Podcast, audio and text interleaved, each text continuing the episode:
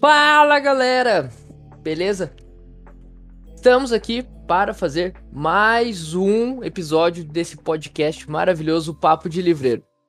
Eu sou o Matheus, sou só um nerd virgão que foi assistir Homem-Aranha longe de casa há mais de uma semana e tá em êxtase ainda. E aí, rapaziada, tudo bem? Aqui é o André, é um, um nerd velho que não foi assistir o Homem-Aranha ainda, mas vai, um dia vai, tá tudo bem. Parafraseando os jovens, né? É sobre isso e tá tudo bem. É sobre isso e tá tudo bem, exatamente, perfeito, perfeito. Hoje a gente vai fazer um Nerd no Boteco. Esse é o nome do rolê, Nerd no Boteco. A gente não tá no boteco, porque queria estar, porque tá um calor foda, mas não estamos Sim. no boteco. Mas daqui a pouco eu vou abrir uma beira. Bem pensado. Acho justo, acho válido. Só não vamos beber demais, porque senão a gente vai perder esse essa gravação aqui, porque a gente fala Também. muita merda quando tá bêbado. É verdade, é verdade. Lenda, foi lendário aquele dia. Nossa, lendário. Como vai funcionar essa dinâmica hoje? A gente vai lançar umas perguntas um pro outro aqui e a gente vai ver o que, que vai dar.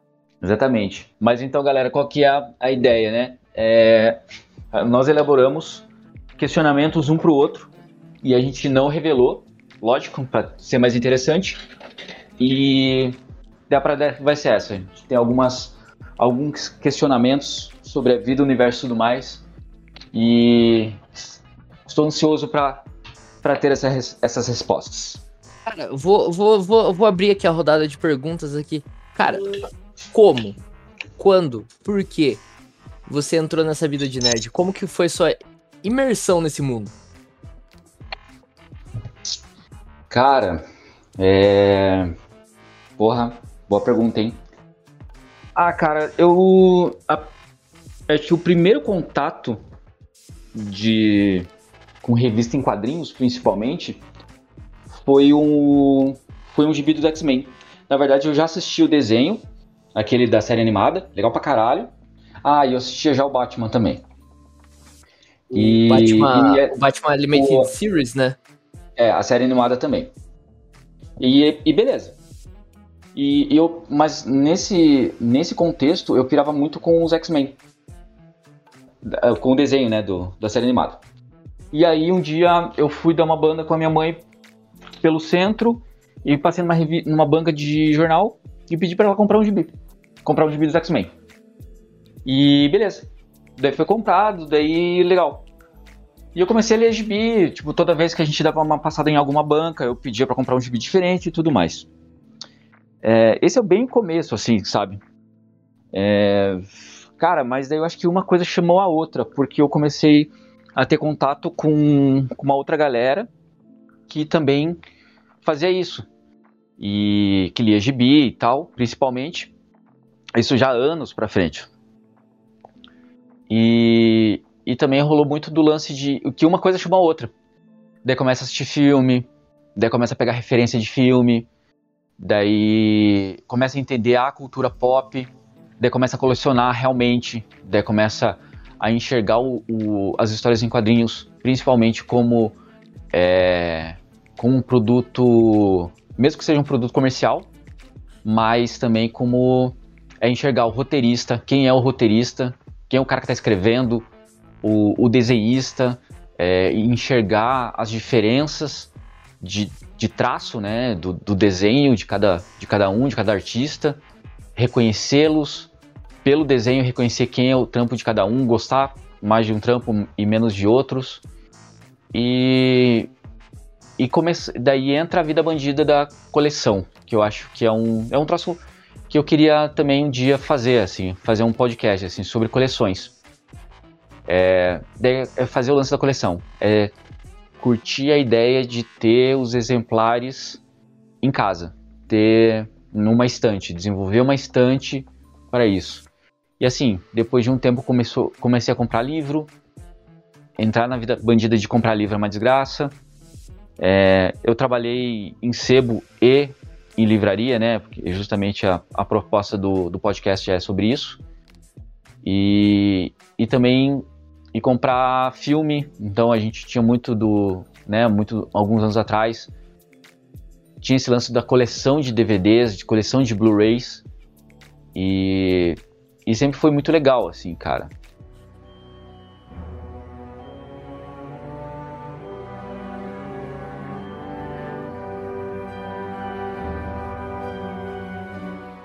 E com você, Matheus, como que você, desde quando você se enxerga aí como um, um, um nerdão, um cara que coleciona gibi, coleciona livro, é, conta um pouco dessa, da sua, do seu caminho nerdístico.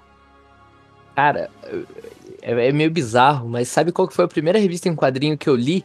Ah. É uma revista em quadrinho do Asa Noturna. Porra, que legal. E, cara, é do Asa Noturna dos anos 80, que ele usa aquela aquele colã com uma gola V mostrando aquele peitoral, assim, sabe? Ah, pode crer, pode crer. Porra, lembro, mais legal ainda. Eu nunca, eu nunca consegui, depois que eu li e tudo mais, o quadrinho que eu li era do meu tio, então muito das coisas que eu li quando eu era mais novo, que eu iniciei nesse caminho da força, foi muito coisa dos anos 80, 90, sabe? Eu peguei muito dessa época. Sim. E esse quadrinho específico do Asa Noturna se perdeu no, no espaço-tempo e eu eu só lembro da capa, que é o. Então, galera que tá ouvindo, é, por favor, se vocês souberem qual quadrinho é esse, me mandem, pelo amor de Deus, porque eu preciso achar esse quadrinho no sebo e colocar numa moldura, que para mim é o santo grau, meu. É o Asa Noturna, ele tá preso, sabe aqueles negócios de masoquista que é em X, assim? Ele tá masoquista tá... em X? É, aquela coisa que você prende a pessoa na parede, que ela é um X, assim, no ah. tablado. Ah, pode crer, pode crer, tá certo. Então, o Asa Noturna tá preso naquele negócio e é nos, no, nos túneis de metrô de Gotham. Uhum. E eu nunca consegui achar o, esse, o bendito desse quadrinho. Eu só lembro da capa e lembro da história, que ele foi, se me engano, foi salvar o Batman. E o Batman tava lá nesse, nesse túnel também preso num treco masoquista desse. Se não me engano, eles estavam atrás do Bane. Uhum que o, o Benny teve uma participação muito grande nos quadrinhos do Batman nos anos 80, né? 80, começo dos anos 90 ali. Eu acho que já é 90, porque é a queda do morcego, cara. É, eu acho que é 90, é... 92, assim, 93, eu acho. É aquele comecinho ali, né, dos anos 90, é. Aham. Uhum. E, nossa, e foi aí que eu comecei a ler. Daí, depois disso, eu fui pro Capitão América, que meu tio nossa. gosta muito do Capitão América. Aí eu fui pros quadrinhos do Capitão América, X-Men. Nossa, X-Men eu não cheguei a ler X-Men mesmo. Eu li os Novos Mutantes. Pode crer, pode crer. O, que era o Mancha Solar, tinha um Noturno também, tinha uns mutantes muito bizarros, assim, que eu ficava tipo, caralho, quem são esses mutantes? Cara, o problema dos X-Men nos anos 90 é que eles tinham umas 19 capas, né? Sim. Tipo, eles. E tudo entrelaçado, cara. Era um inferno ler era muita. Porra, você já tinha nota de, roda, de rodapé antes de entrar na faculdade, né, cara? Sim. É, cara, toda página, toda página dos X-Men tinha uma nota de, nota de rodapé falando assim, ah, como você viu no Novos Mutantes número 75, que ainda está na banca. Cara, pra você entender a história inteira, você tinha que ler as 19 capas. Era uma bosta.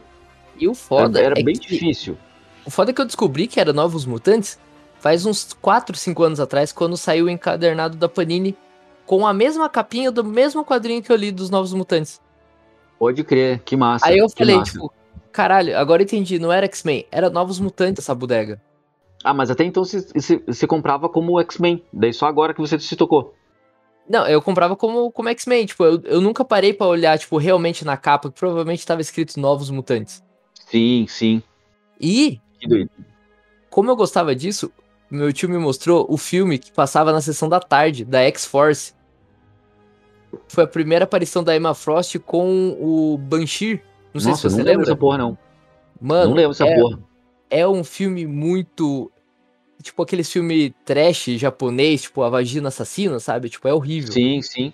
Nossa, eu não cara... tô lembrado desse filme, não, cara. O Banshee? Nossa, eu nunca. Eu... Cara, que, que cara aleatório pra estar tá num filme, né? Totalmente. Tipo, quem é o Banshee na fila do pão? Sim, eu gostava dele.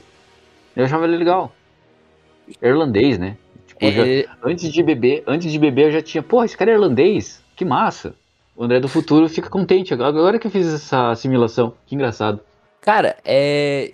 Eu não lembro o nome bem certinho do filme, mas eu acredito que é o filme da X-Force. Tipo, é o filme totalmente horrível, bizarro. É tipo o Quarteto Fantástico lá, que não foi nem ao ar, sabe?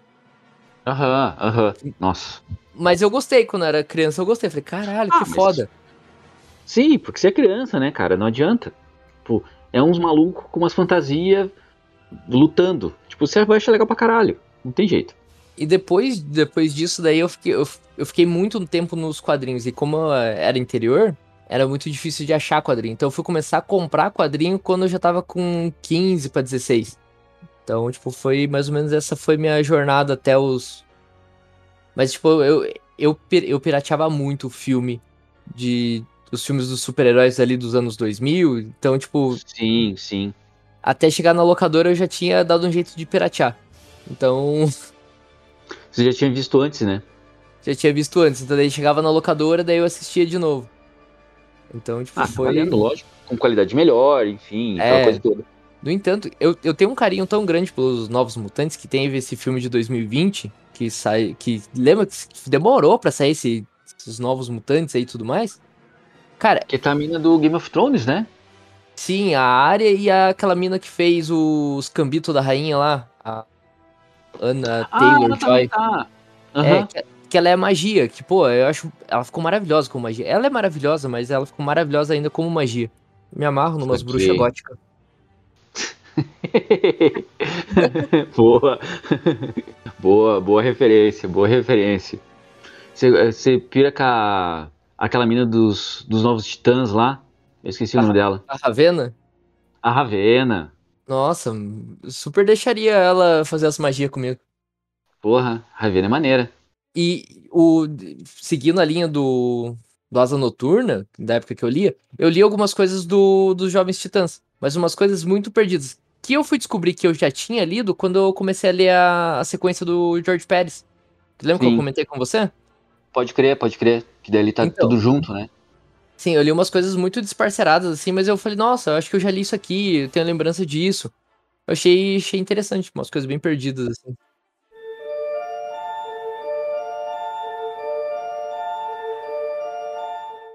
Cara, então vamos lá pra minha pergunta. Quero só deixar claro que realmente abri uma bera, porque eu não faço essas coisas não, não vou falar isso.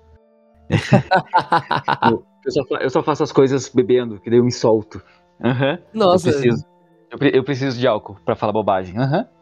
ah, totalmente. Eu, É. eu, eu conheço o André mais soltinho do que arroz. Que é sempre.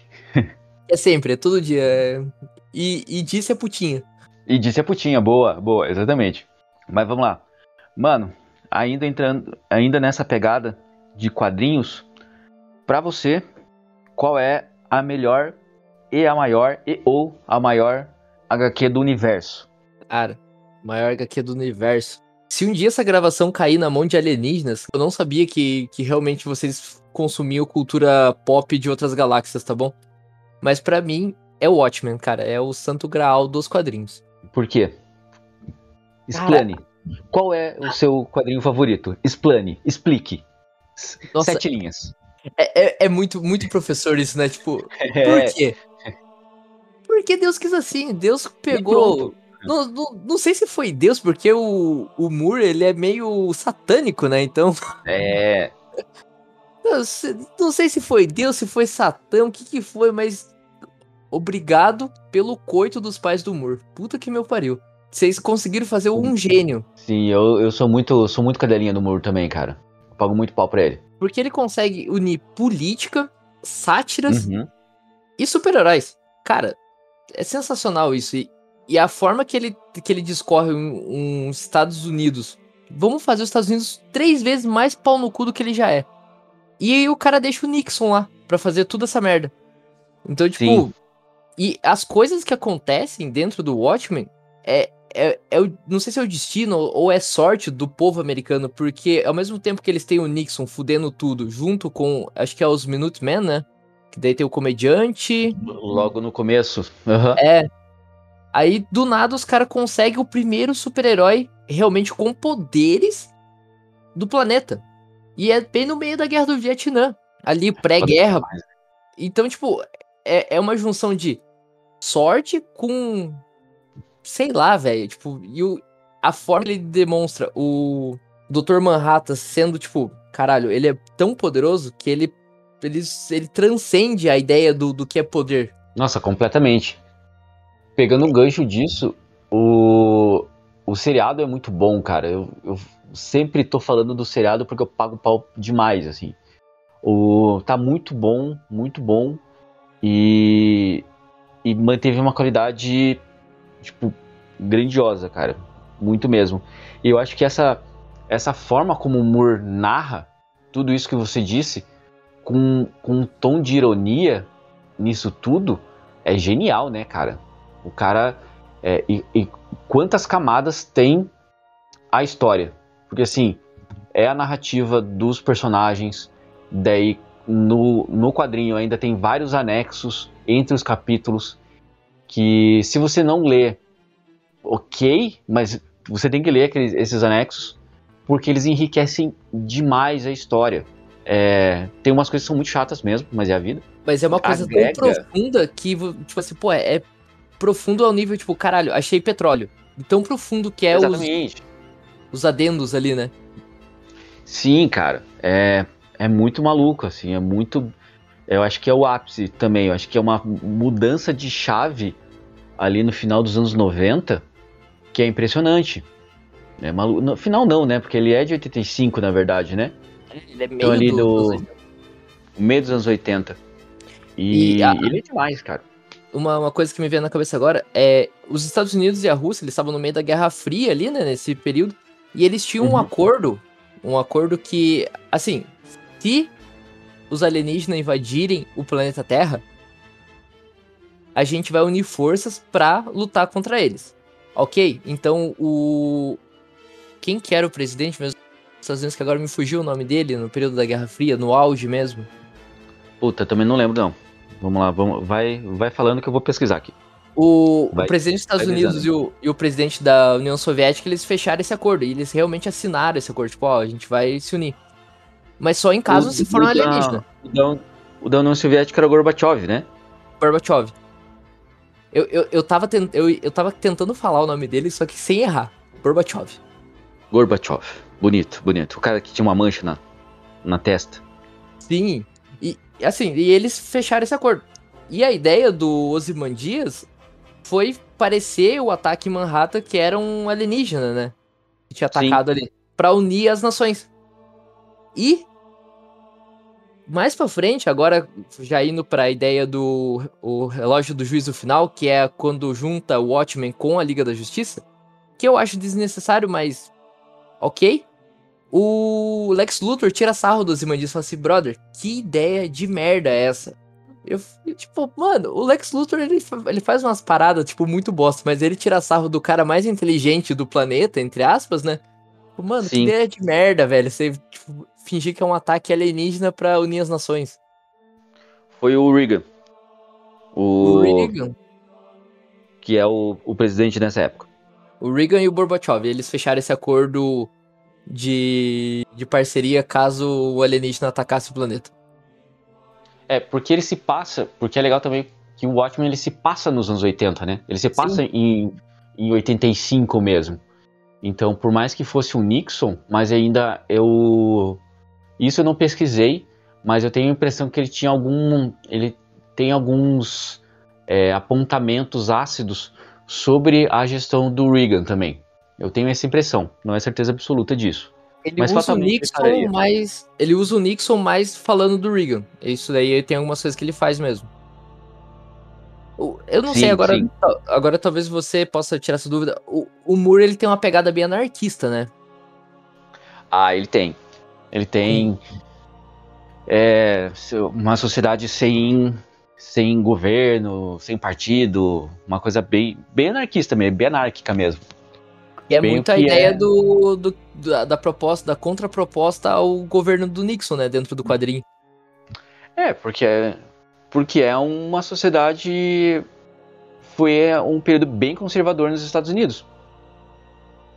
Então ele, ele deu uma regrada na galera, assim. Tipo, é, é uma sociedade conservadora. O, o, termo é exatamente esse, assim. Depois dos anos 60, dos anos 70, veio a geração dos, dos anos 80 que deu uma endurecida. Então, É, o 80 e o 90, né? Alguma coisa do 90 também, que daí teve aquele selo do Advisory nos CDs e nos, nos, discos não tinha tanto, mas mais nos CDs, que ah, se o CD tinha conteúdo de baixo calão, palavrão, conteúdo pornográfico, enfim, é, tinha que ter aquele adesivo, enfim, essa doideira.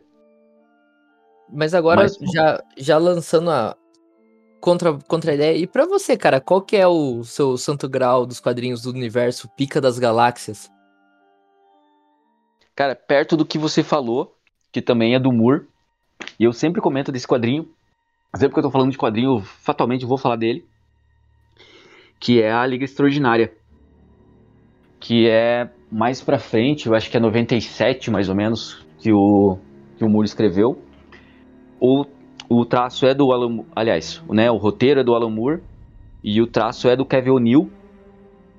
E, e a história, cara, é, né, o contexto geral é que o, o planeta ele vai ser, ele está sob, sob ataque, um ataque iminente de forças do mal e pessoas e algumas pessoas são selecionadas.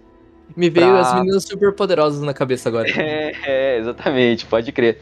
E algumas pessoas foram selecionadas para defender o planeta. E quem são essas pessoas? É o Alan Quartman, o Capitão Nemo, o Griffin, o, o Dr. Jekyll e a Mina Murray. Que na verdade, toda a história da Liga Extraordinária é, tem também como pano de fundo é, personagens da literatura é, inglesa, principalmente, mas também pegando um, um especial que é o Capitão Nemo, que é do Júlio Verne. Mas eu estava pensando uma seguinte situação sobre isso. Porque o, o, Capitão Nemo, por mais que seja uma obra do Júlio Verne, que é francês, mas o Capitão Nemo, ele é indiano e ele tem todo o. E por ele ser indiano e a questão do Nautilus, é toda uma treta da Inglaterra, da colonização inglesa na Índia. Então faz todo sentido ele estar tá inserido aqui também, sabe? Então faz todo sentido ele não ele ser é, um, um, um, cara de fora da Inglaterra, mas ele tem, ele tem, mesmo dentro da história, ele tem um contato com a Inglaterra, tá ligado? Isso também é uma sacada genial do Moore. E só para né, demonstrar esses caras, o Quartman é das as Minas do Rei Salomão, exatamente, que é do Quartman. Então o Capitão Nemo, né, que são as 20 mil legos submarinas. O Griffin é do Homem Invisível, do Wells. O, o Dr. Jekyll e o Mr. Hyde, que é do Médico Monstro, do, do Robertson. E a Mina Murray, que é a ou Mina Harker, que é do, do Drácula, do Bram Stoker.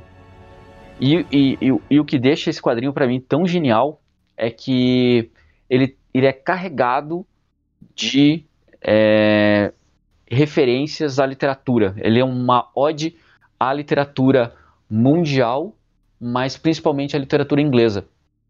Ele junta o melhor dos dois mundos, né? Exatamente. Então, assim, cara, se não, se não em todas as páginas, pelo menos a cada duas, três páginas, tem uma referência literária. Então, é, muita gente de fundo, é, espaços, é, ruas, enfim, personagens que são referências de, de outras obras, de outras obras literárias. É, cara, assim, o primeiro é fantástico, é maravilhoso. Os outros, ele tem mais quatro ou cinco volumes e ainda dois easter eggs. Easter egg não, é. Fillers, mais dois fillers que, que são da filha do Capitão Nemo. É, esses são ok, os, da, os do, da filha do Capitão Nemo são bem legais. Mas os outros os outros volumes não são, tipo, ah, são, são ok. São, você lê assim, tipo, ah, beleza, eu li, não perdi meu tempo. Mas o, a Liga Extraordinária Volume 1 é impecável, cara. Para mim, ele é muito impressionante. Ele é muito foda. Muito foda mesmo. E já ah. deixando aqui, só deixando em contrapartida, a Devir agora ela tá republicando numa versão ônibus do da Liga Extraordinária. Então, dele inteiro, tá, né? É inteiro. Tá um pouco salgado, talvez, pra, dependendo do bolso da galera, mas tá na faixa de uns 250, 270 reais, mais ou menos isso. É, edição capa dura. Vem com um jogo de tabuleiro da, ali junto na, na, folha de, na folha de guarda e tudo mais, é bem legal. É foda. E um detalhe que é bem importante, assim, o filme é esquecível, tá? Então, assim, não precisa assistir o filme que ele é bem ruim mesmo. Tipo, nossa, ele é horroroso. É triste, eu fui ver no cinema aquela merda. Enfim. As tristezas é da vida. É, cara, nossa, o filme é terrível, cara. Terrível. Meu Deus. É tipo, nível. É... Deixa eu pensar um filme de quadrinho ruim. Wolverine 2. Eu ia jogar uma, um pior. Hum. Demolidor.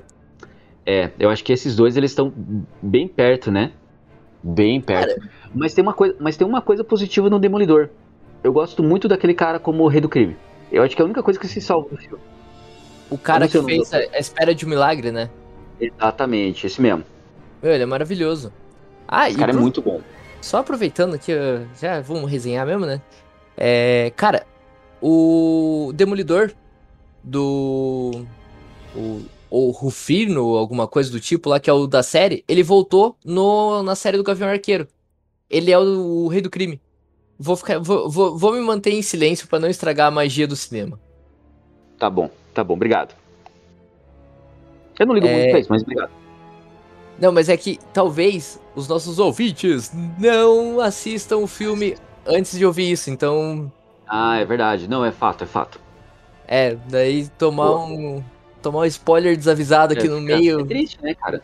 É. Triste. Não precisa. A gente já não tem audiência ainda de mandar um spoiler aqui, a galera vai deixar é, realmente galera. Aí, aí sim que não vai ter.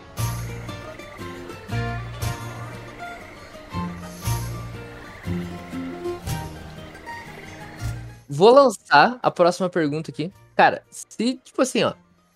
Se eu pudesse, sua vida fosse um RPG, que classe de personagem você seria? Tá, mas é o que eu sempre jogo, o que eu sempre jogava ou um agora? Não, o que, o que, que, o que é o André dentro do RPG? O que, que seria o André? O André seria um paladino? Seria um mago necromante pau no cu? Nossa, é difícil, hein, cara? Perguntinha difícil. Ah, cara, eu acho que eu acabo. Acho que eu seria o que eu sempre jogo. Acho que eu sou meio, não tenho muita criatividade para isso, não. Eu acho que seria um Ranger. Acho que seria uma coisa meio. Não na, na, grandiosita, na grandiosidade, mas numa pegada meio que eu enxergo pelo menos que um Ranger é, mas, né, na pegada do, do medieval, assim, tal. Mas seria uma coisa meio Aragorn, assim, tá, salvando devido às proporções, tá? Não, não, não tô comparando ao Aragorn, mas seria um cara mais, uma, não um cavaleiro, mas seria um cara mais do, do chão, assim, com a espadona, com o escudo, indo para cima da galera, é, enxergando é, é, pista, procurando essas paradas assim, enxergando na mata, fazendo as correrias assim. Com... Acho que seria alguma coisa desse tipo. Com a motivação do Coração Valente? É, é, eu acho que hoje em dia não tô tão idealista assim, cara. Eu acho que eu já fui mais. Mas hoje, hoje em dia eu tô mais de boas. Mas acho que com, com, com fundo com ideal. Mas é que, pelo, pelo que é lido, né, dos. Do, da, das cavalarias, se bem que é tudo muito poético, mas eles tinham ideais também, né? Eles acabam Sim. tinham essa uma de certa forma uma instrução de idealismo. Então acho que acho que entra, acho que bem entra bem isso mesmo. É, talvez um pouco daí forçando muita barra, mas uma coisa meio samurai assim, sabe? De organização, de estrutura, estrutura dentro da sociedade, que papel fazia e tal. E, é enfim, essa, que essa ideia dos samurais, assim, é muito legal. Tipo, os, principalmente os, os preceitos, né, do que é ser um samurai é muito legal. Uhum, uhum. É, exatamente. Cara, eu, eu gosto bastante de, do tema. Eu, faz bastante tempo que eu não vou mais atrás disso, mas pegando como referência, pegar o, o Kurosawa, pegar em filme, né? O Akira Kurosawa, que ele tem. Nossa senhora. Esse cara, Nossa. Esse cara é, é brabo demais, mano. Meu Deus, os Sete Samurais dele é maravilhoso, mas ele tem alguns, esse é o mais icônico provavelmente, mas ele tem muito trabalho em cima da história dos samurais, ou história de samurais. É, vale bastante a pena. E de mangá, o Vagabond também. Puta, nossa, mangá é incrível, cara. É muito bom. Que é a narrativa do Miyamoto Musashi, que eu acho que eu já falei em algum momento. Que, que é considerado o maior samurai que já houve no Japão. Também é bem legal. No Brasil saiu 37 volumes. Deve conseguir achar em sebo. Ou ele completo, no valor de dois rings, ou comprando aos pouquinhos. São 37 volumes só. Então é até de certa forma fácil de, de conseguir fazer a coleção. Mas é uma mas, baita coleção. Mas eu tenho uma novidade para você, meu cara. Hum. Tá saindo uma republicação pela Panini de todos os volumes. Tá no volume 7. Meu pai. Sério mesmo? Eles, uhum, eles estão reeditando. Ah, que legal, cara. Que legal. Tem que ficar ligado porque daqui a pouco vai aparecer, o, já vai estar tá no. É, se der tudo certo, eles lançam depois do 37. Mas, mas beleza. Um, mas tem um porém. A, a Panini Comics. Um é, a Panini Comics tá enfiando a faca com gosto. Então quanto teve tá? um aumento ali, 39 reais. Caralho, deixa eu até ver aqui quanto que eu paguei, quanto que eu pagava. Quanto que eu paguei no último? Não era muito eu, barato também, não. Eu acho que você pagou em torno de uns 25 reais, 19 Mano, reais. o último volume, o último volume 19,90. Acabei de pegar aqui. 19,90. Nossa, barateza. Meu Deus. Bons tempos. E você, cara? O que que o João Mateus seria? Cara, a galera acho que vai até meio que se surpreender, porque tem uma galera que ouve aí que joga RPG comigo. Normalmente eu jogo de mago necromante, de personagem bem pau no cu, mas se eu fosse eu mesmo entrando dentro de um RPG para viver a minha vida mesmo, eu ia acabar sendo um paladino. Um guerreiro paladino. Hum. Cara, porque porque a minha pegada idealista de mudar as coisas, ajudar a galera que precisa, de, de lutar pela, pelos menos favorecidos, é muito a pegada do paladino. Faz sentido. Pena que eles têm a religião, né? É, pena que eles têm a religião. Uma pena. Mas daí a religião a gente Faz uns veja bem, veja bem, né? Ótimo. Cara, mas é essa é, é, mais a minha essência. Eu gosto de jogar como como seres malignos e tudo mais, porque é muito mais fácil você ser mal do que você ser bom. Porque é. dentro, de, dentro do jogo ali, você tá ali, o, o, cara não quis te dar informação, o paladino, ele, tipo, veja bem, ó, vamos aqui orar ao nosso Deus Sol para que você me dê informação. Eu, de mago necromante, eu já grudo o cara na parede e falo assim, brother, você me dá informação, ou você vai conhecer Satã. É. O cara me dá informação, é mais prático. Na hora. Sim, sim. Mas a minha essência mesmo é a ideia do, do paladino ajudando os pobres necessitados. Bonito, cara. Foi, porra, bonito, bonito mesmo. Caraca, eu fiquei emocionado. Tô, porra, eu também, cara.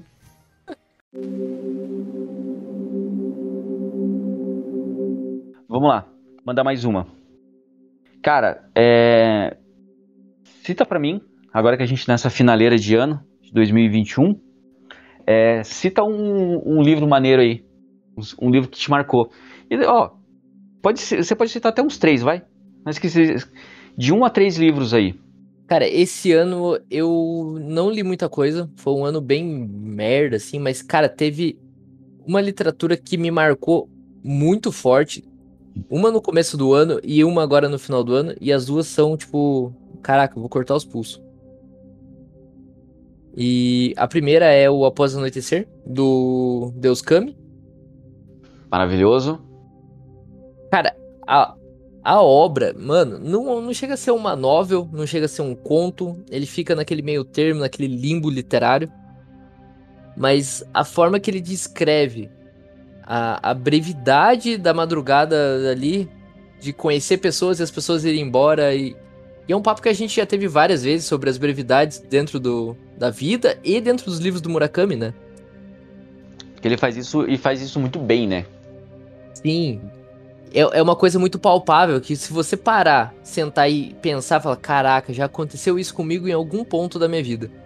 Sim, sim. Assim, e o livro ele é dividido em duas ideias. Uma ideia é a, a mina, ela, eu não lembro o nome da, da, da, da personagem, mas ela tá dentro de um diner, acho que é diner, né? É, então Ué. ela tá de madrugada rangando e lendo um, um, livro. E ela acaba conhecendo, intermédio de outra pessoa, acaba conhecendo um, um, cara. E ela sai numa aventura para ajudar esse cara. E, intercalando os, os capítulos, conta a história da irmã dela. que a princípio a mina caiu num sono profundo e ela tá dormindo. E tá tudo bem, porque os pais dela também não ligam muito, a irmã também meio que se afastou dela. E ela não entende bem ao certo por que, que a irmã dela decidiu largar tudo, porque a menina tinha uma vida muito promissora e resolveu dormir. E com o passar da. A menina era modelo, né? Era, é, ela era modelo, tipo, é a menina muito pica, muito bonita, tipo, e tinha um futuro muito brilhante, assim, pela frente. E, e, a, e a contrapartida da irmã dela, tipo, é bem desleixadona, tipo, é uma pegada bem grunge, com um boné do, dos... do New York Giants, se não me engano. Nossa, eu não lembrava que ela usava boné. É, uma coisa que me marcou muito, porque, tipo, mano, a mina tá em Tóquio e ela tá usando um boné do New York Giants, todo fudido. Foi uma distância muito grande, assim, é bizarro. E, e me marcou muito isso. O legal é que conforme eu, pelo menos, essa é a minha visão do livro. Se vocês lerem o livro, vocês, provavelmente vocês vão ter uma outra visão. O capítulo que fala da irmã dela me tocou de uma certa forma pelo fato de eu estar passando por um momento tipo, com problemas psicológicos. E eu vi na irmã dela ela com depressão. E quando ela se refere que a, a irmã dela tá falando, né, sobre, sobre ela, ela vê o mundo de uma janela pequenininha. E é a forma que a gente que tem depressão vê o mundo. A gente não tem força para levantar da cama muitas vezes, e quando a gente tem força, a gente só fica vendo o mundo escondido lá de fora, só observando as coisas acontecerem. E eu achei muito bonito a forma, é uma forma poética de falar sobre depressão. Nunca acho que vai ter um jeito certo de falar sobre esse assunto, que é um assunto muito delicado. Mas a forma que o Murakami trabalhou isso, pelo menos eu achei muito bonita e que me fez ver o meu estado de uma forma diferente. E cara, foi muito louco, porque eu acho que a gente leu meio junto, né? Eu acho que eu terminei, sei lá, uns dois dias depois, eu, é, a gente tava trocando ideia e você falou, ah, eu comecei a ler também, lá lá lá. A gente leu meio perto. E quando você lançou essa ideia da mina ter depressão, eu tomei um espanto, porque eu não tinha me tocado disso. Não tinha. Eu não tinha enxergado a irmã dela com, com depressão. E, tipo, porra, faz muito sentido. Muito foda. É, eu gosto muito desse livro também, cara. Eu li. A gente lê, é, como eu acabei de falar, a gente leu no começo do ano. E, nossa, eu pirei pra caralho nele, assim. Eu achei ele muito bom e super rapidão. Eu lembro que eu li no, no Kindle. Foi e, bem legal. É, assim, o, engra... o, o engraçado é que é um livro curto, mas com um peso e um significado muito grande. E não só esse peso, né? Mas os rolês que a, a mina do boné dá na madrugada no Japão, em Tóquio, é, é muito bacana. Tem Sim. algumas coisas que acontecem que são muito legais. E, e deixa Eu... meio que subentendido que é, é um pouco daquela máfia da prostituição ali, que ela vai ajudar aquela mina lá. É meio Sim. que a, um braço da Yakuza, assim, eu achei meio, tipo, é... caraca, pesado. Pesado, pesado. Mas que acontece, né? E ele trouxe de uma forma tranquilona, assim, tranquilona, entre aspas também, né? Várias aspas. Ele joga. Eu acho que isso é uma das coisas legais no, no Murakami. Assim, ele não tem muita firula para jogar algumas coisas e ele só lança. Mas também não é com uma com uma com menosprezo sobre o assunto. Ele só lança a ideia. Tipo, ele joga é, e não para ser impactante também. É assim, cara, essa situação acontece, beleza? Tipo, e, e continua. Se você, porra, é verdade, acontece a situação. E, e vai indo. O Murakami, o Murakami é foda. Meu Deus. Tipo, ele, ele, é, ele é bem gostoso de ler, assim, tipo, é... É, é um autor que, que eu comecei a ler faz pouco tempo, né, porque você me indicou. Foi o segundo ano seguido que eu abri meu ano de leitura com, com o Murakami. E me surpreendeu, assim, a forma que ele escreve e tudo mais. Tipo, eu achava que era muito, tipo, pô, o André é muito pagar pau do cara. Mas não, o cara escreve bem pra caralho. Sim, sim. Não é, não é só o, o meu pagar pau, é porque realmente o cara é bom. E, e ele tá cotado, tipo, há 50 mil anos já pra ganhar o Nobel, tá quase virando o Philip Roth. E não. E não, não vai. vai. Doideira. O, o Ishiguro ganhou primeiro do que ele. Cara, eu é. acho que a escrita do Murakami superior é do Ishiguro. Se tiver alguém que Cara, não concorda não... comigo, caguei. Cara, eu não li Ishiguro. Eu tenho muita vontade de ler, mas assim. Não surgiu oportunidade. Tenho bastante, tenho bastante curiosidade de ler esse cara. Queria, queria ver qual é dele, mesmo assim.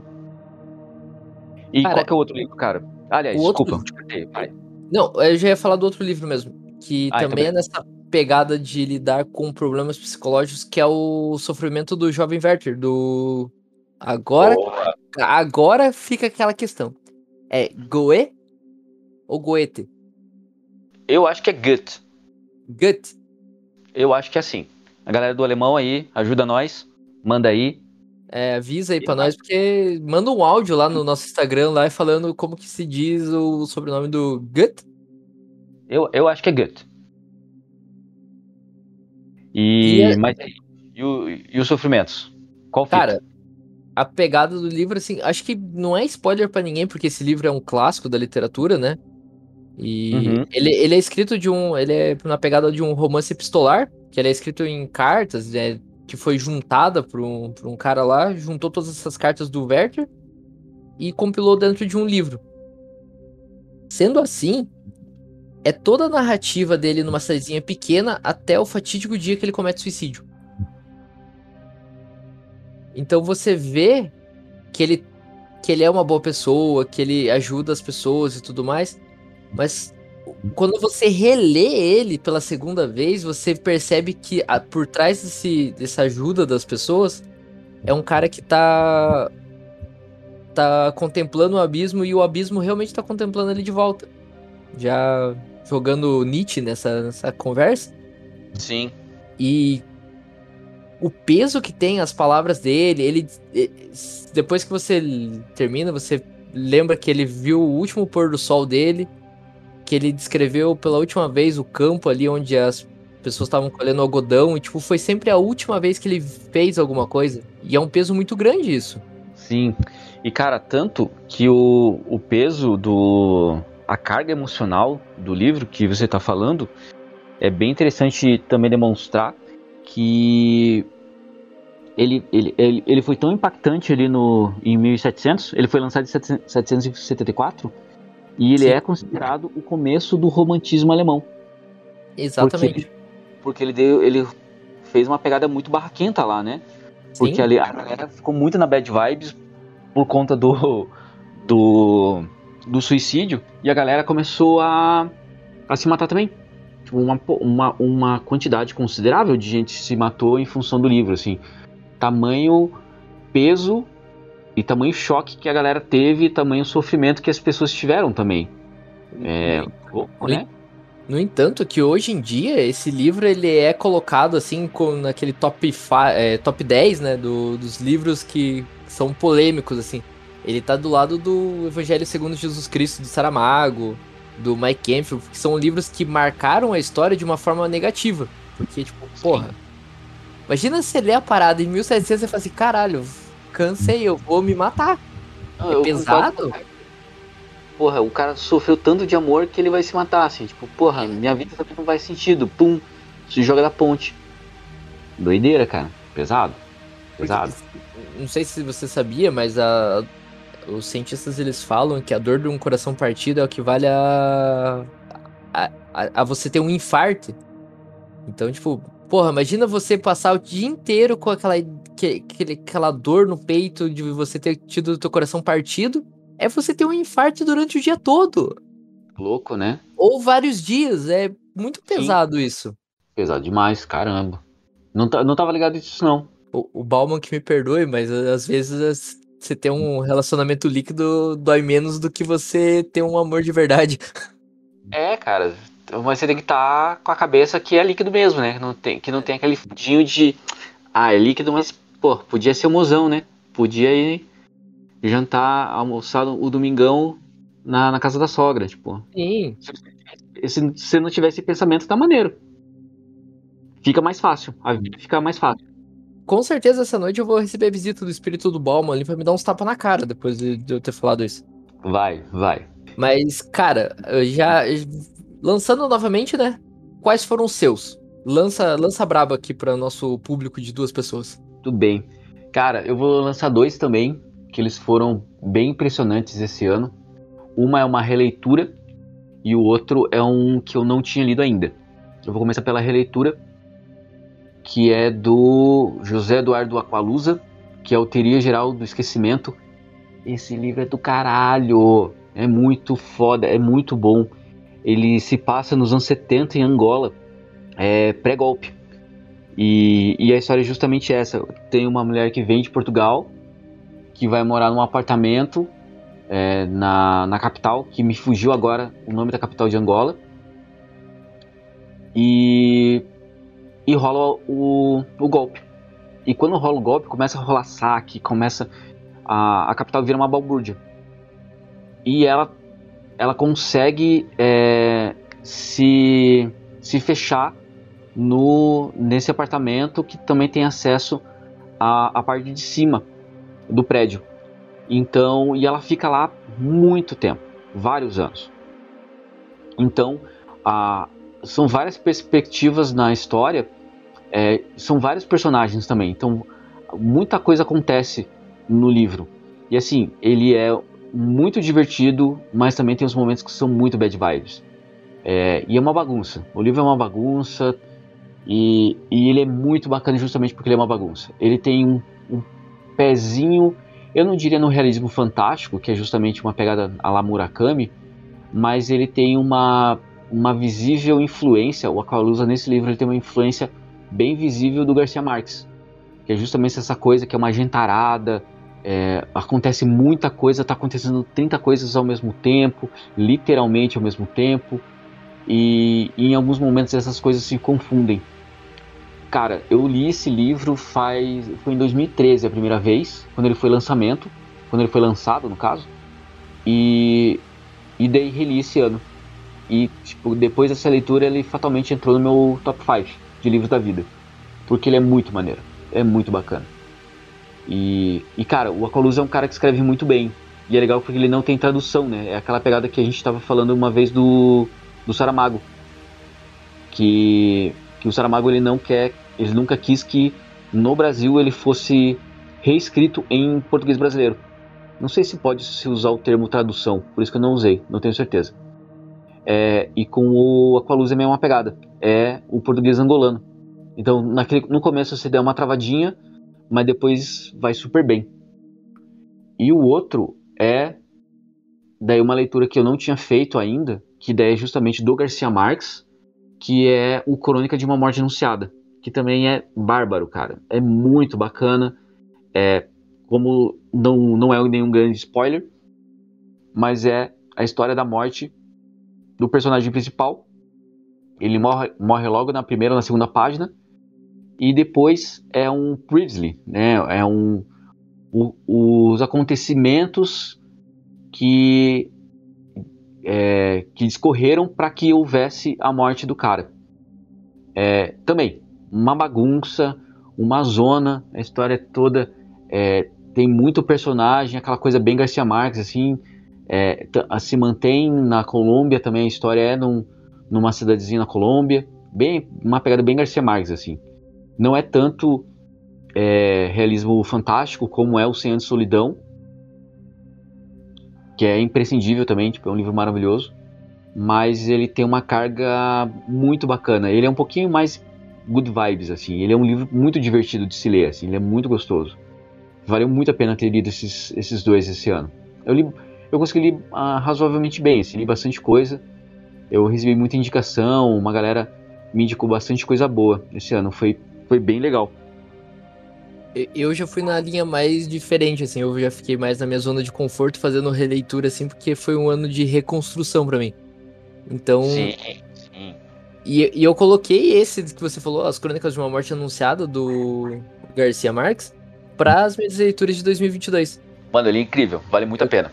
Eu coloquei ele, tipo, e falei, não, vou, vou, vou ler. Eu quero muito ler As Memórias das Minhas Putas Tristes, porque eu comecei a ler há uns dois anos atrás, só que eu não sei por qual razão, motivo, circunstância, eu parei de ler. Pode crer. Cara, é. eu não gosto muito. Momento polêmico. Eu acho ele meio fraquinho.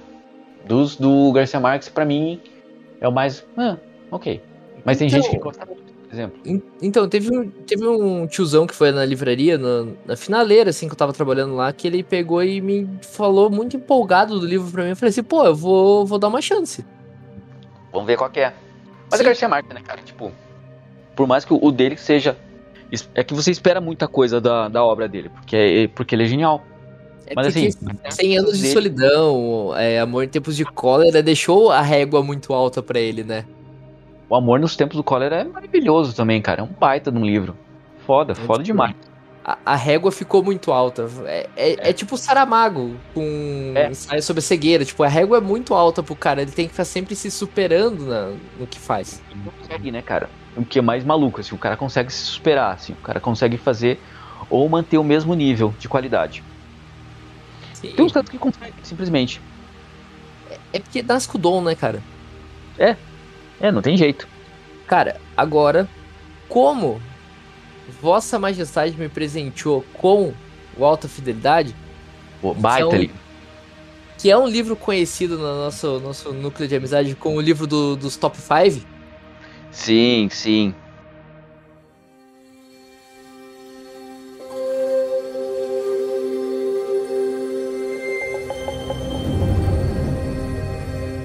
Agora você terá o dever de fazer um top 5 de jogos da vida. Joguinho. Jo joguinho de, de, de, videogame?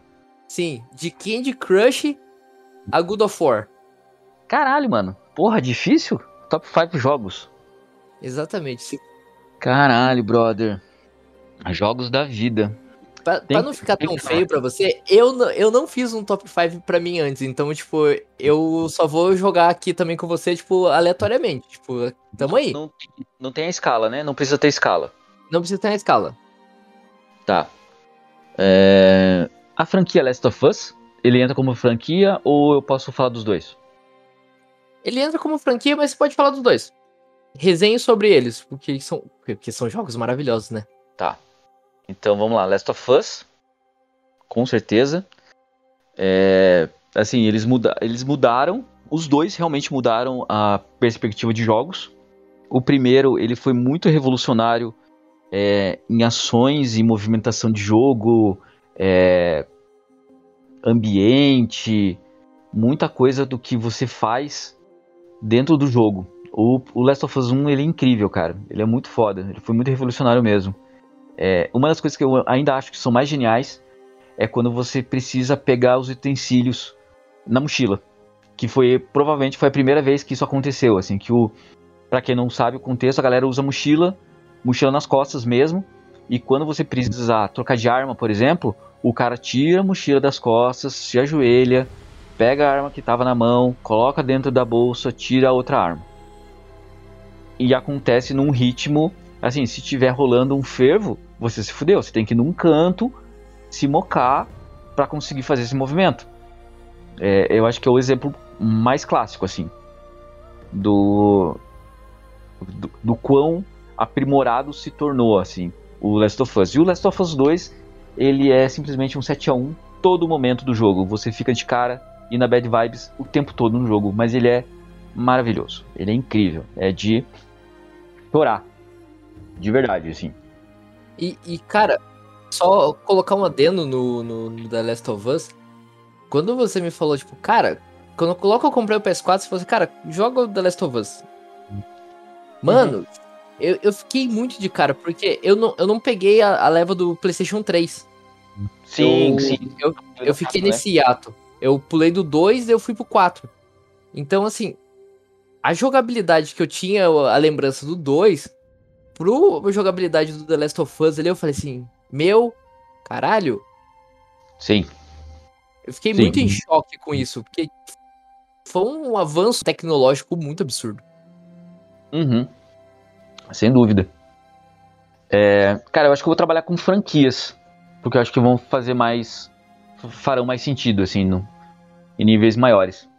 Um outro, é, também sou suspeito, mas realmente os jogos são muito bons que é a franquia do Batman, da Rocksteady. Que é o, o Arkham Asylum, o Arkham City e o Arkham Knight. É, cara, eles são muito legais. Eu acho que eles também trouxeram. A, as histórias são muito boas. Eu gosto muito do primeiro. Ainda.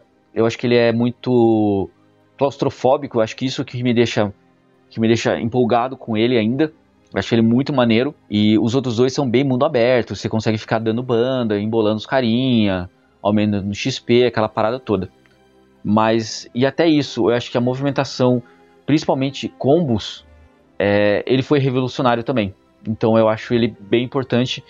E as histórias são muito boas. Eu acho que isso é fundamental também. É, algum adeno nos Batman? Você jogou todos? Eu joguei todos e eu tenho um adendo que tem no Arcanite, falta só dois troféus para eu platinar o jogo completamente.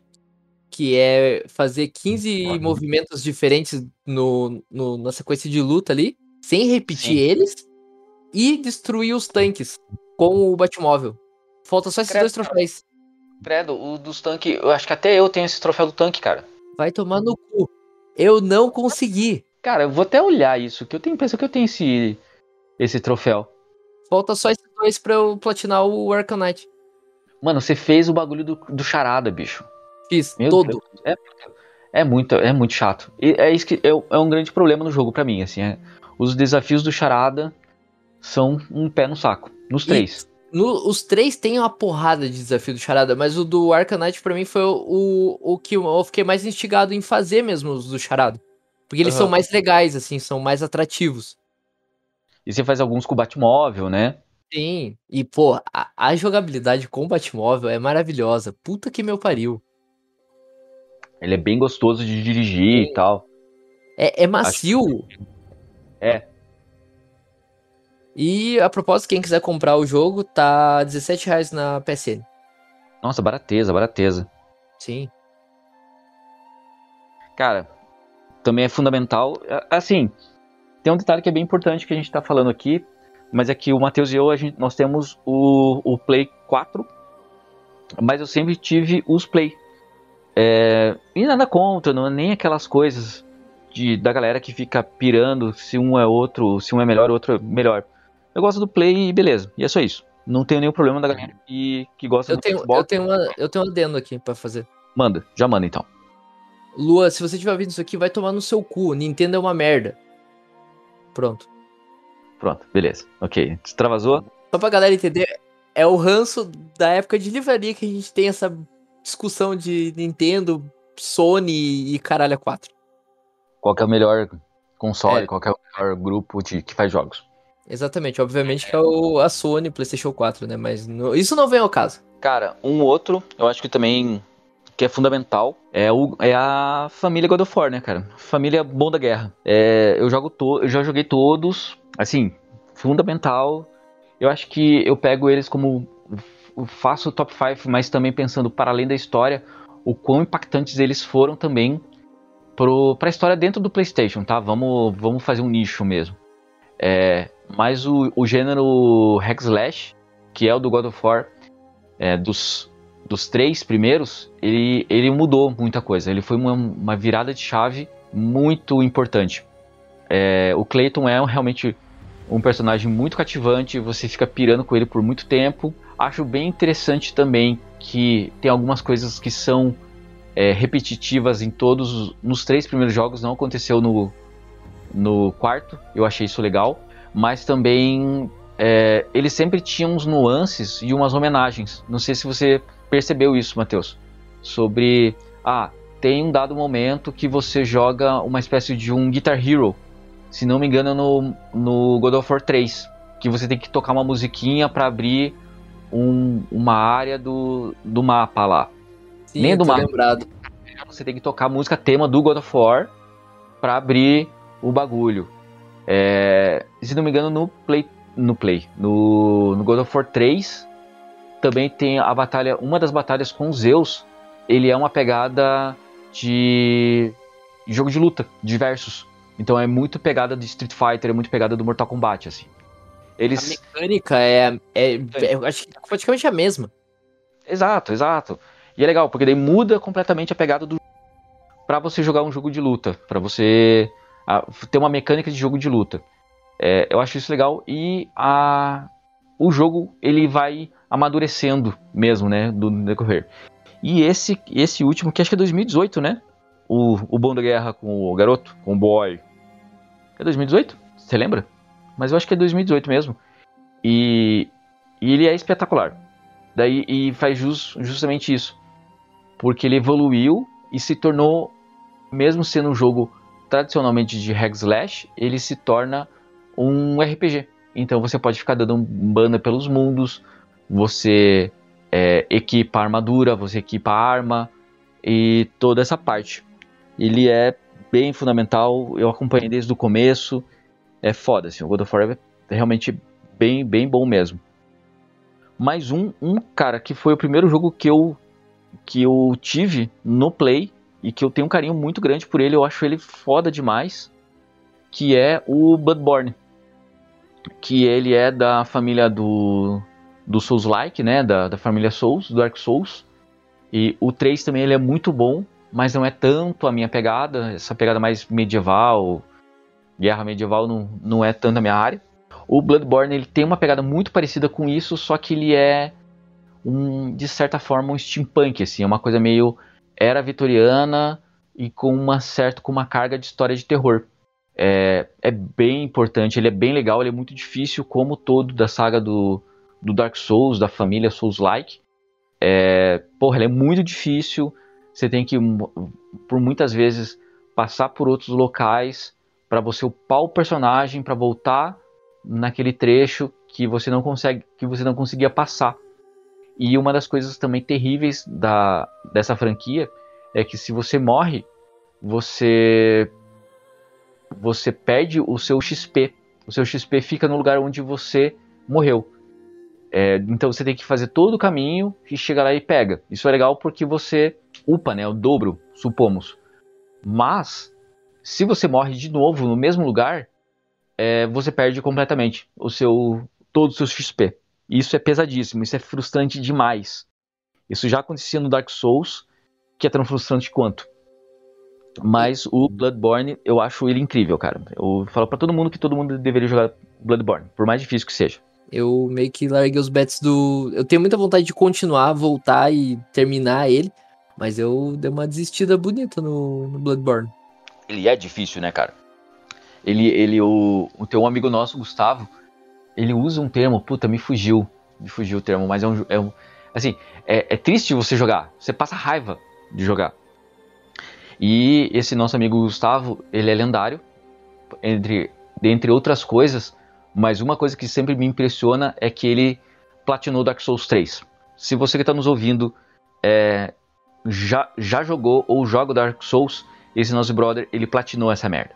Mano, é muito difícil fazer isso. Muito difícil. É muito, é muito mítico fazer isso, né? É, dentro do Dark Souls é, é embaçado. O menino, o menino não é embaçado. O, hum. o, Gustavo, o Gustavo ele é, ele é, tão embaçado que até hoje eu só, só tomei sova dele jogando Naruto Ninja Storm 4. Eu nunca hum, ganhei dele. Eu nunca passei perto de ganhar dele. Tipo, ele é muito embaçado em todos os jogos. É, é ele. Nossa, Naruto ele joga bem demais, é verdade. E eu acho que para fechar, é, eu não vou falar do Witcher, por mais que ele seja foda demais também. Mas eu vou falar de um que eu gosto muito também e é, faz todo sentido comigo. Que é o Horizon, que é o Horizon, o Zero Dawn, que é do Play 4. O Horizon, ele é uma ele é uma distopia. É um mundo é um jogo de mundo aberto, distópico e é protagonizado por uma por uma mina, a Aloy, e cara, o jogo é legal demais, é muito divertido. Como você vai descobrindo o que, que aconteceu para se tornar um mundo distópico é muito bacana, muito legal. Tipo, ele tem um, um plot twist bem interessante. Só tem um detalhe no jogo que eu não gosto, mas é pura bobagem minha. Que eu não vou comentar porque pode tirar o encanto da galera de jogar. Mas assim, eu super acho maneiro. Tem umas pessoas que eu conheço que não acham tão legal assim. Mas eu piro demais com a história. Acho que é isso também ajuda. Mas vale muito a pena. Horizon é lindão. E ele como é, visualmente, puta, ele é lindo demais, cara. Lindo demais. Você jogou? O, tá eu, tô, eu tô jogando ainda. Nossa, quando ela vai. A primeira vez que ela vê aquele o pescoção, Porra, é de chorar, mano. É maravilhoso. É lindo demais. Daí você sobe no bicho. Porra, é do caralho. Do caralho. Do caralho mesmo. Bom, sem querer querendo, eu fiz um top 5 que eu nunca tinha feito. Que é o top 5 jogos. Vou até deixar aqui anotado. Aí agora você tem. Ó, viu? A gente tá lançando tendência, cara. Exatamente, exatamente. Mas, mano, agora você me ouviu e agora é tua vez. Corre. Coloque o teu top 5 joguinhos. Cara, eu já vou começar na hipocrisia da vida já. Hum.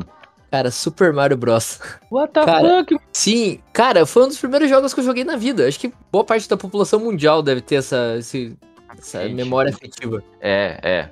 Mas, cara, Super Mario Bros. é maravilhoso. Maravilhoso. Eu Mas- tenho eu tenho uma memória afetiva com o Super Mario 3. Foi o primeiro é que eu nunca tinha, eu nunca tive quando eu era criança a primeira, ah não. Tinha Atari, né? Eu tinha Sim. Atari, mas as irmãs, aquela porra toda. E acho que meu foi um Nintendinho Paraguation e veio junto o Super Mario 3, que eu acho maravilhoso. Então, o Super Mario 3, ele é de 88, né? Ele, ele é, ele acho que saiu saiu um antes da pro Atari e o Super Mario Bros 3 de 88 ele saiu pra Super NES, se eu não me engano. Pro Super NES e pro, pros Nintendos de uma forma geral. É, Pro também. Pro. É, que é chamado Nintendinho, né? Que é, o, que é aquele pequenininho. é muito memória afetiva. O segundo jogo também é memória afetiva pelo fato da, do rolê com a minha mãe. Porque eu e ela, a gente não tem uma idade muito distante, a gente é 13 anos de diferença. E como ela tava na fase da adolescência, eu estava na fase da infância. E a gente jogava Sonic juntos. Porra, Sonic é foda também, é verdade. Sim. E, cara, é tipo. É uma piada muito forte que eu, entre eu e minha mãe, que ela mentia que eu tava jogando e deixava o controle sem conectar. Porra, que crueldade. Bom, mas atira a primeira pedra Ah. que não fez isso, né? É, eu fazia isso com o João Gabriel quando era menor no PlayStation 2. E, cara, isso, o Sonic me marcou de uma forma, tipo, muito maior do que propriamente o Mario, mas é, o Sonic é pela memória afetiva com a minha mãe e tudo Aham. mais, porque eu não tenho muita lembrança do Sonic mesmo. Eu tenho a- lembranças com a minha mãe jogando o Sonic. No momento É. que você estava com ela. Sim, daí na finaleira ela saindo lá da ilha, a ilha explodindo, o Robotnik se fudendo, tipo, sensacional. Aí, tipo, é, foi, é o primeiro videogame mesmo que minha família teve foi o Mega Drive. Aí depois eu tenho outra, tipo, cara, o joguinho da minha infância, o primeiro joguinho que eu zerei mesmo, Contra. Pode crer, contra, boa. Cara, o Contra foi o primeiro joguinho que eu zerei. E ele é Nossa. difícil? Cara, eu joguei um enjoado pra, pra jogar, velho. Dificinho ele. E, esse, e eu lembro que meu tio jogava, jogava à noite também. E, tipo, de vez em quando, assim, ele jogava, mas eu era melhor do que ele no, no contra. Que zoeira. Cara, já foi três. Cara, Foram dos ou- os outros dois. Vou colocar a franquia God of War, porque do, do PlayStation 2 ali pra frente, ali quando eu já tava maior, foi o jogo que me marcou na adolescência mesmo. God of War foi tipo, porra, é aquele jogo que você jogava e chegava na escola e falava assim, galera, que esse jogo é foda. E você ficava resenhando com os brothers. Pô, pô é maravilhoso. E o, o, o jogo que me marcou, assim, que. Cara, jogo foda, que eu joguei assim inteiro, que eu fiquei, puta que meu pariu. Agora eu tô nas DLCs, é o The Witcher. Cara, que jogo do caralho. É um baita jogo. E as DLCs são maravilhosas, tanto quanto, cara. Sim, Tem uma. a, a Blood Wine, que é a, acho que é a primeira. Meu, que lindo que é a abertura. Sim, sim.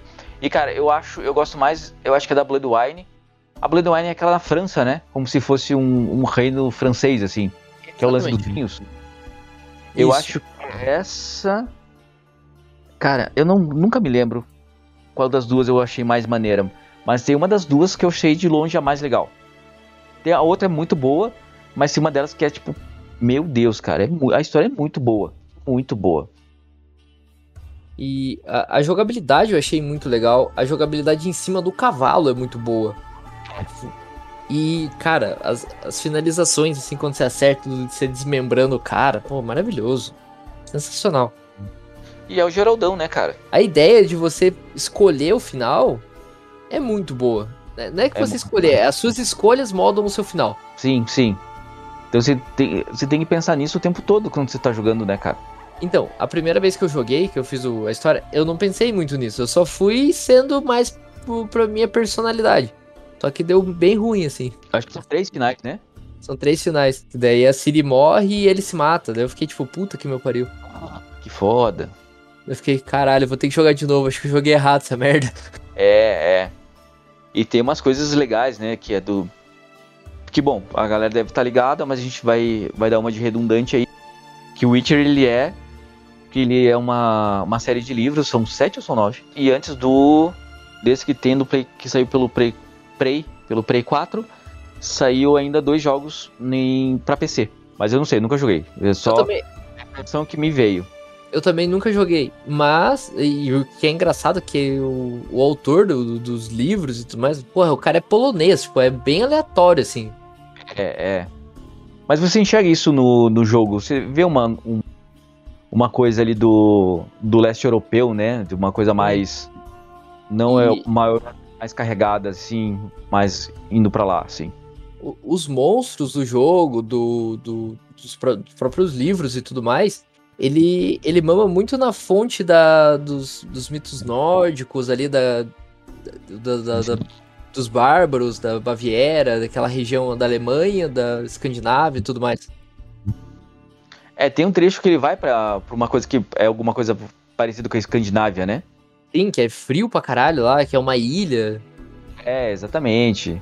Tudo é uma, uma referência Sim. aos países nórdicos. E ele faz um link com aquela pergunta que a gente fez sobre o RPG, né? Porque ele, ele é um RPG em si. Ele é, aham. Uhum. Constrói armadura, daí você joga umas pedrinhas lá para ele ficar mais forte. Você faz as poções. É, é, bem complexo essa estrutura. Porra, a primeira vez que eu joguei, eu apanhei pra caralho pra fazer esse troço, cara. Nossa, lembra quando eu comecei a jogar que eu te, eu te perguntava? Falei, mano, esse negócio tá estranho. É, daí a gente tirava foto da, do Geraldão ficava, ó, oh, essa, essa, essa pedra aqui é mais maneira, ó, oh, ela faz isso. Cara, essas, é, essas runas que a gente coloca na, na espada, na, na, armadura e tudo, puxa muito da mitologia nórdica, né? Da, das runas lá do Odin e tudo mais. O desenho das runas é isso, né? Sim. É, é muito nórdico. Cara, Mas... eu, quero, eu quero colocar um bônus de apego sentimental da vida adulta já. Bora. É, eu ganhei de aniversário em 2019. É, Homem-Aranha para PS4. É. O Homem-Aranha, ele é lindo também. E ele é uma consequência do Batman, né? Uma consequência Exatamente. direta. A jogabilidade é muito parecida. É uma evolução, eu, eu diria. E ficou lindo o jogo. Lindo. Muito bem estruturado, a história é muito Sim. boa. Ela é batidinha, mas é, não é pedante, não é chata. Você joga, pô, se, se diverte pra caralho jogando Homem-Aranha. E o peso das escolhas do Peter dentro do jogo é muito, muito história em quadrinho, assim, tipo. Com sim, grandes sim. poderes vem grandes responsabilidades. É muito escancarado isso no jogo. Sim, sim. E é, é o outro jogo que eu tenho platina. São só dois na vida. É só o Last of Us 2 e o Homem-Aranha. Que são os mais fáceis de platinar. Então, eu, eu tenho. As minhas platinas já são já o, o Homem-Aranha, né? Eu platinei ele. Foi um mês muito focado no jogo pra platinar. E o God of War 4. Ah, não dei conta de platinar o God of, o, o Cleito, não, cara. Matar aqueles corvinhos do inferno lá. Nossa, cara, preguiça. O meu irmão tá jogando o God of War 4, tanto que a gente tava até falando ontem sobre isso. Meu, ele tava muito injuriado com os corvos. Muito injuriado. Ah, cara, é muito chato. Principalmente aquele bendito corvo que fica rodando em volta de uma estátua, que eu acho que é a estátua de Thor, se não me engano. Ele tava muito puto. Ah, pode crer. Eu consegui esse na cagada. Então, ele eu... ficou uns 20 minutos jogando o machado pro alto até acertar. É, exatamente. Eu acho muito difícil aquele da ponte. Aquela ponte ali do meio. Que tem um que fica ali no lado direito. Onde, tem, tá... a, onde tem a trombeta, né? Isso, isso mesmo. Pô, aquele ali eu acho chato pra caralho também. É, que é enjoado. Mas, cara. Enjoado. Pô, eles. Nossa, não tinha parado pra pensar nesse. nesse que nem você nesse top 5 aí de, de jogos aí. Pô, maravilhoso. Muito boa, muito boa. E eu vou pra minha última perguntinha. É, cara, você ficou com algum tipo de mania depois que você saiu das livrarias? Sei lá, é, a organização em casa dos livros, manter essa ordem tentar fazer tipo de ordem diferente, é, sei lá, ficar ainda é, bisbilhotando o site de livrarias sobre livros, é, esse tipo de coisa. Me contei alguma coisa, os, sei lá, umas, algumas coisas que ficaram para além da livraria. Cara, fiquei com umas esquizofrenia de arrumar estante por gênero literário, ou por editora, ou por assunto, mais assunto minucioso, assim. Uhum. E todo dia, eu, uh, quando eu abro o notebook para fazer as coisas do Instagram, ou até mesmo podcast, eu já entro, já a primeira coisa que eu faço é entrar no Publish News, que é o site onde reúne tudo sobre livro, né? Sim, sim, é um, um bom site mesmo.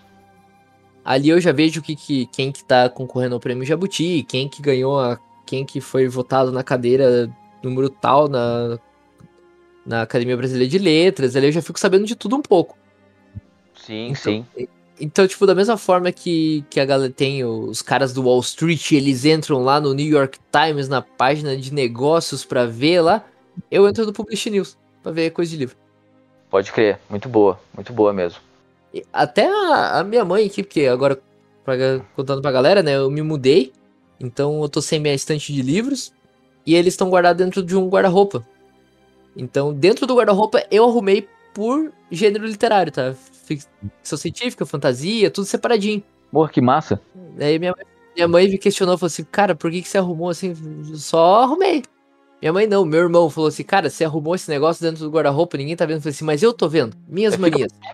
Fica, fácil de você encontrar, você mesmo encontrar parado. Sim, que nem história em, história em quadrinho tá dividido lá, Marvel, Vertigo, DC, é, quadrinhos daí já autobiográficos, Maus, Persepolis, tá tudo separadinho, assim. Então tem todo um, um, mecanismo de arrumação, assim. É que você pega, não tem jeito, né, cara? Não tem.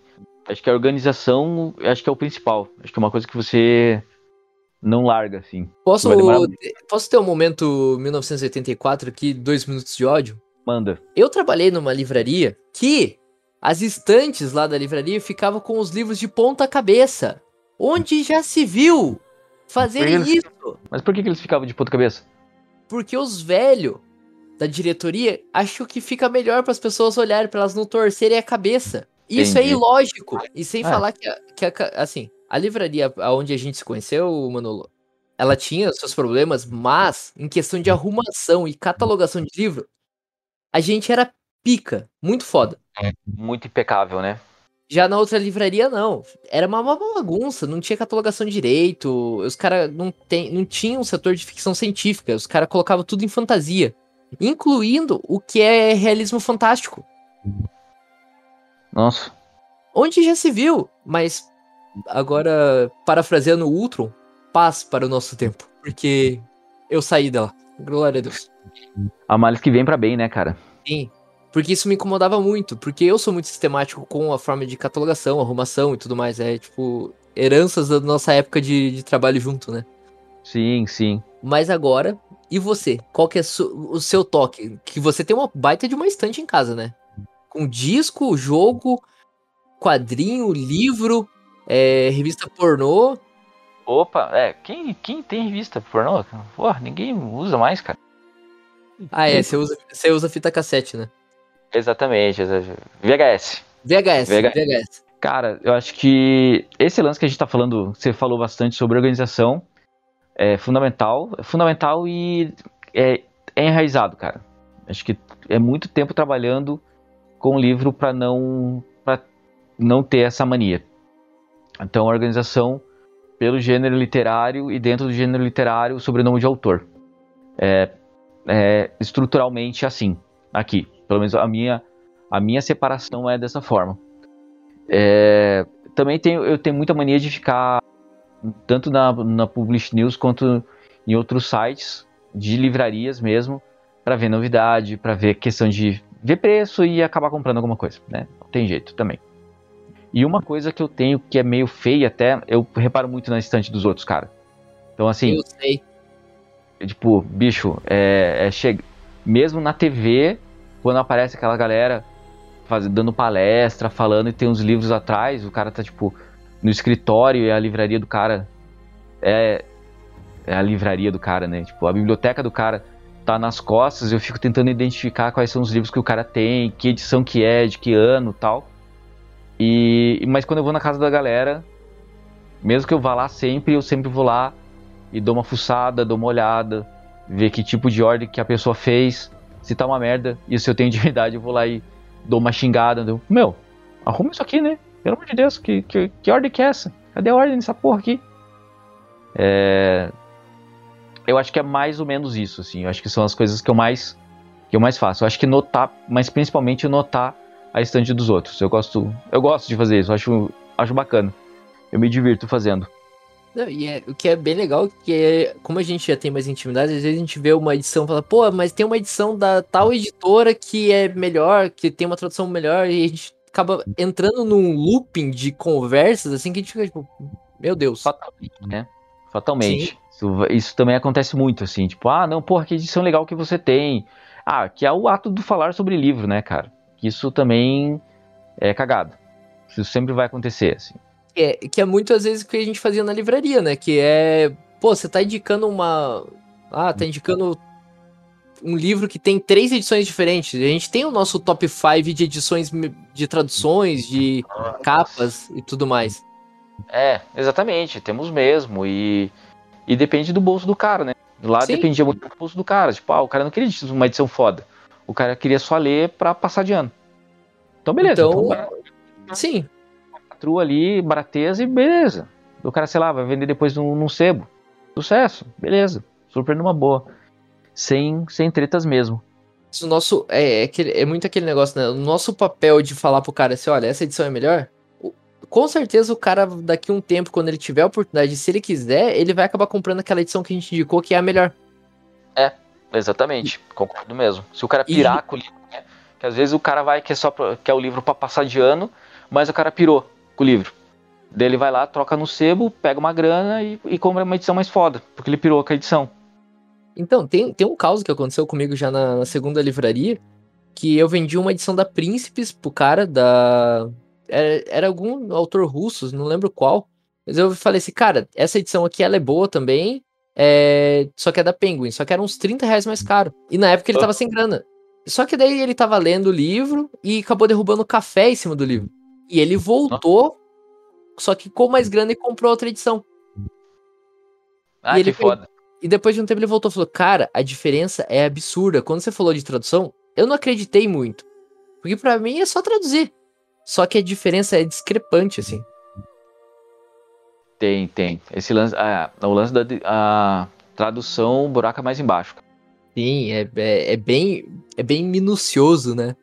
É, é. Tem umas coisas que são feitas com o coração e tem uma galera que só traduz. Né? Daí, daí fode. Daí fode mesmo. Deixa, eu, aproveitando falar que a gente tá falando de tradução, deixar uma menção honrosa pra editora Alfaguara, né? Que Alfaguara não, a editora Antofágica. Que tá, pô, destruindo nas edições e nas Sim. traduções. É, é a dessa, dessa leva moderna que é o que vale a Kozak Naif. Espero que não, não decaia. Sim, sim, tomara mesmo. Mas é, eles estão fazendo um trabalho bem bonito mesmo. Que massa. Principalmente com as, Principalmente com as edições do Machadão. Sim, sim. É, eu vi umas coisas esquisitas dele mesmo lá. Bem, bem maneiro. É, então, com isso, a gente já está nos, nos finalmente do encerramento do episódio. Aí a gente tem as nossas considerações finais e também as nossas dicas culturais. Você tem alguma coisa separada, hein, Matheus?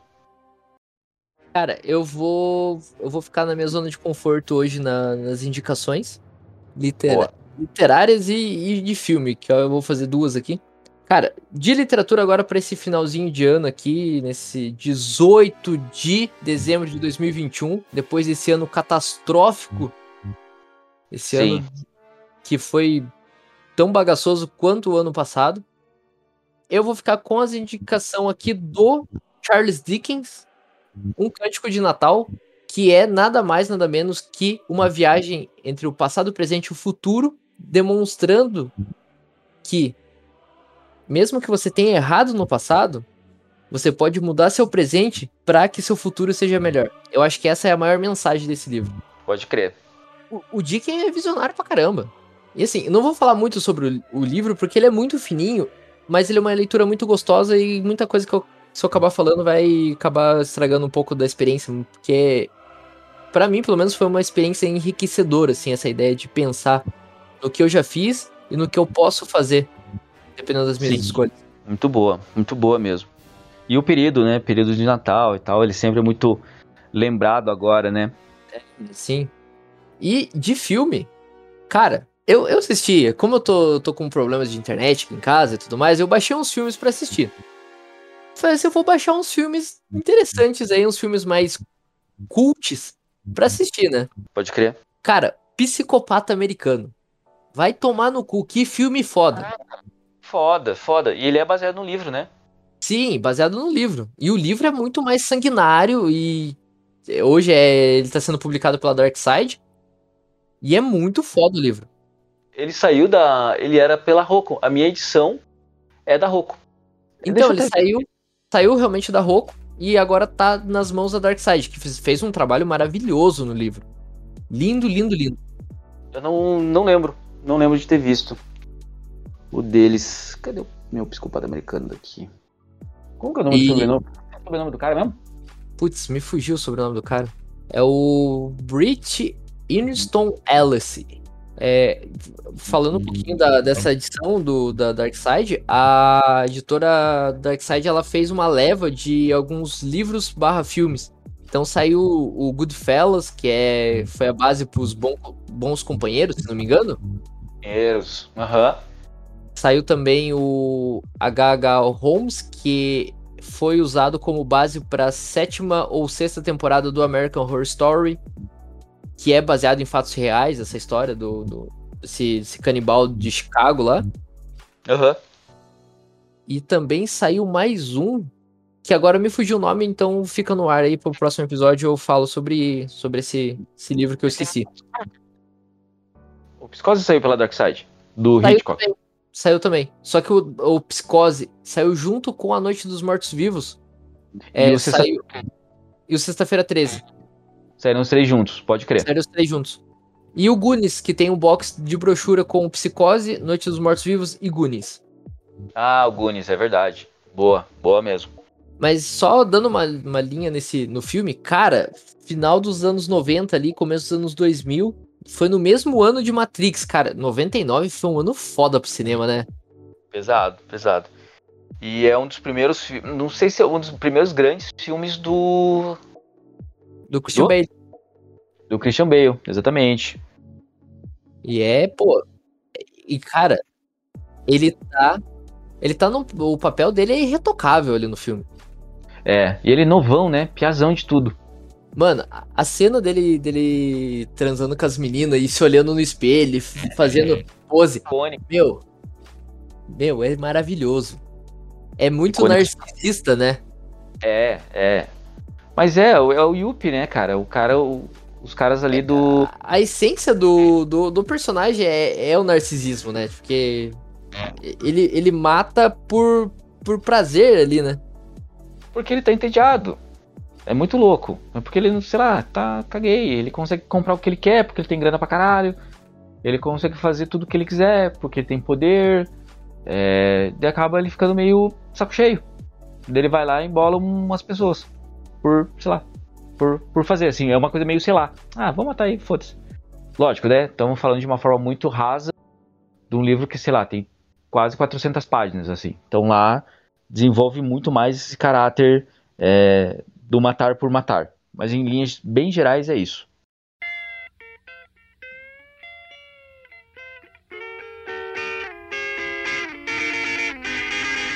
Mas agora eu vou. Agora, seguindo, eu vou jogar para você. Cara, a minha indicação é o Fruto Proibido, da Rita Lee. É um disco de 1975. É o quarto solo dela. E eu acho que é, na minha opinião, ouvindo algumas coisas dela já, mas de longe é o melhor. Eu acho esse disco muito redondo. É, e um destaque, tem muita música boa, muita música boa mesmo, mas o meu destaque é o Agora Só Falta Você. Acho que essa música, cantado por ela, é muito bacana. Tem a versão da Maria Rita também. Ela, a Maria Rita tem, foi acho que 2006, 2007 mais ou menos, é o primeiro disco solo dela, da Maria Rita. E tem um cover dessa Agora Só Falta Você, também é muito boa. Mas da, da Rita Lee no Fruto Proibido, o disco é impecável também, cara. É muito, muito bacana. É surpreendentemente legal, assim. Se você não conhece. Oi. Se não me engano, ela. Essa música, Agora Só Falta Você, sai, foi na abertura da Malhação também uma vez. É mesmo? Sim, se não me engano, foi. Se não foi abertura, foi fechamento da Malhação. Que... Olha. E foi na época que eu era adolescente, então, tipo, foi uma música que. Da época, eu, eu, eu assisti Malhação. Eu assisti a Malhação. E marcou bastante. E ela é realmente, ela é muito boa, assim. Muito, Sim, muito, muito boa. A Rita Lee é foda pra caralho. Rita Lee é foda. Mesmo na época dos Mutantes. É, um eu gosto demais também, eu acho do caralho. É, porra, gosto muito de, de psicodelia, da psicodelia na música, mas o Mutantes eu acho muito maneiro. Muito mesmo. Tem uma, uma história engraçada. Sabe como que eu conheci Mutantes? Ah. Não foi lendo a revistinha dos X-Men, mas foi ouvindo a música do Legião Urbana, Eduardo Mônica. Ah, porque ele cita porque ela gosta, né? Ela gosta. Aí eu falei assim, mas que porra é Mutantes? Aí eu fui procurar e falei, porra, que caralho de música massa! Que, que banda doideira. É. Aí eu peguei. Aí que eu fui descobrir. E engraçado, foi escutando Legião Urbana. Doideira. Eu tenho os três primeiros deles. Ah, o período que tem a Rita, né? Que é o, que o, os dois e ela. É, essa parte para mim é fundamental também. É muito, muito boa. Mas eu acho comigo é isso. Eu vou só ficar nesse, nesse disquinho aí. Ah, então fechou então. Galera que nos ouve, esse público maravilhoso, esse público grande, essa tão amado. É. Nos, vários retornos do primeiro episódio. Exatamente. Isso é verdade. Sim, muito retorno positivo, muito legal. Espero um dia que vocês façam parte, que vocês estavam no começo, essas 47 pessoas que nos ouviram aqui Agradeço a todos vocês e que esses 47 pessoas virem 47 milhões de pessoas do tamanho da torcida do Corinthians. Que a gente ah. fique aí por muitos anos fazendo esse podcast, enquanto a tecnologia nos permitir, né? Que seja longevo, pode crer. Quero deixar um abraço aqui para todo mundo que ouviu no primeiro episódio, todo mundo que ouvirá nesse episódio agora. E eu espero que vocês gostem, dê um retorno aí pra gente, dê ideias, lancem a braba pra nós, que a gente tá bem aberto a ouvir vocês. No próximo episódio, a gente vai trazer um convidado. E a gente não vai falar o que, que a gente vai falar no próximo episódio. Se vocês quiserem, vocês que vêm ouvir a gente depois de novo aqui. Exatamente, muito bom. Mas vai ser um episódio muito massa. Galera, muito obrigado por vocês terem nos ouvido ao primeiro. Agradeço também demais os feedbacks, é, críticas e sugestões. É, algumas mudanças de, de estrutura foram bem importantes. A gente debateu, o Matheus e eu debatemos bastante toda essa parada. Valeu mesmo. E obrigado por vocês estarem nos ouvindo mais uma vez aí. Então é isso, galera. Um abraço para vocês. Um beijo do gordo. Até. Aí, galera. Valeu, um abraço. Até mais. Tururu.